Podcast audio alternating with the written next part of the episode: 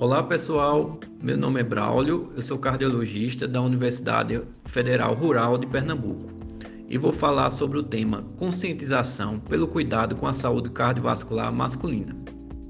Bom, de um modo geral, as doenças cardiovasculares são líderes em mortes no mundo, sendo responsáveis por quase 30% dos óbitos no país.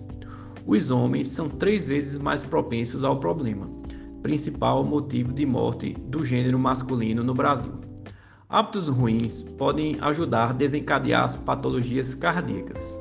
As mulheres são mais protegidas pelos hormônios naturais em sua idade fértil. Já os, os hormônios sintéticos podem aumentar o risco de complicações cardíacas e favorecer trombose. A incidência e o índice de doença coronariana nas mulheres é um terço do total dos homens ela tende a se igualar por volta dos 70 anos de idade. Outro fator é que os homens fumam e bebem mais que as mulheres. Além disso, são mais propensos à obesidade. Dentro, dentro do contexto de saúde plena, é urgente que façamos uma alusão à saúde cardiovascular do homem. Publicação na revista Lancet mostra que 36% dos homens têm estilo de vida sedentário somente 27% consome regularmente frutas e vegetais, ou seja, mais que 5 dias por semana. Muitos consomem alimentos ultraprocessados, como enlatados, conservantes. Esses dados corroboram para que um alerta seja feito sobre a importância do controle dos fatores de risco para as doenças cardiovasculares, como a obesidade, o diabetes, o sedentarismo, o tabagismo, o colesterol alto, a hipertensão arterial e o estresse. Nessa direção, é importante conscientizar e sensibilizar a população a adotar um estilo de vida saudável, como a prática de atividade física regular, alimentação saudável e manter o acompanhamento médico periódico. Adicionado a esses fatores protetores para a saúde, o Departamento de Espiritualidade em Medicina Cardiovascular da Sociedade Brasileira de Cardiologia, inclusive, contemplou a importância da espiritualidade na vida.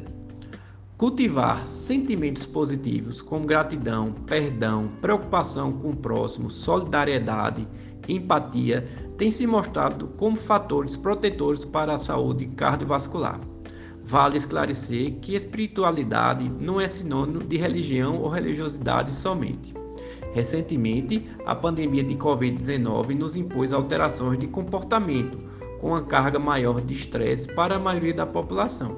E a ciência nos de demonstra que fatores estressores da vida estão ligados ao aumento de certas substâncias que, em níveis elevados, podem ser nocivas.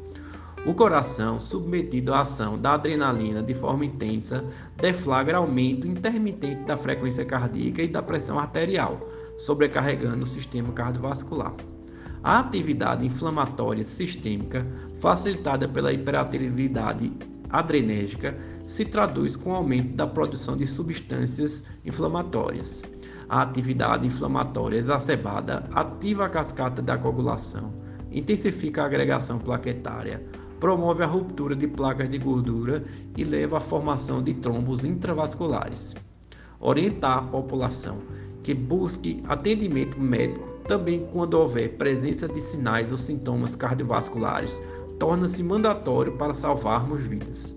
Devemos incentivar os portadores de doenças crônicas como hipertensão arterial, diabetes, coronariopatia, que mantenham seus tratamentos e sigam as normas preventivas inclusive contra o coronavírus. Não podemos minimizar o grande impacto negativo que as doenças cardiovasculares causam à saúde do homem, seja no aspecto individual ou populacional.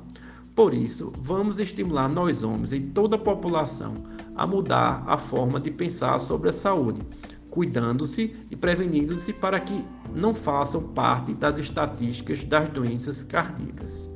Bom, pessoal, isso é o que eu tinha para falar hoje e até uma próxima.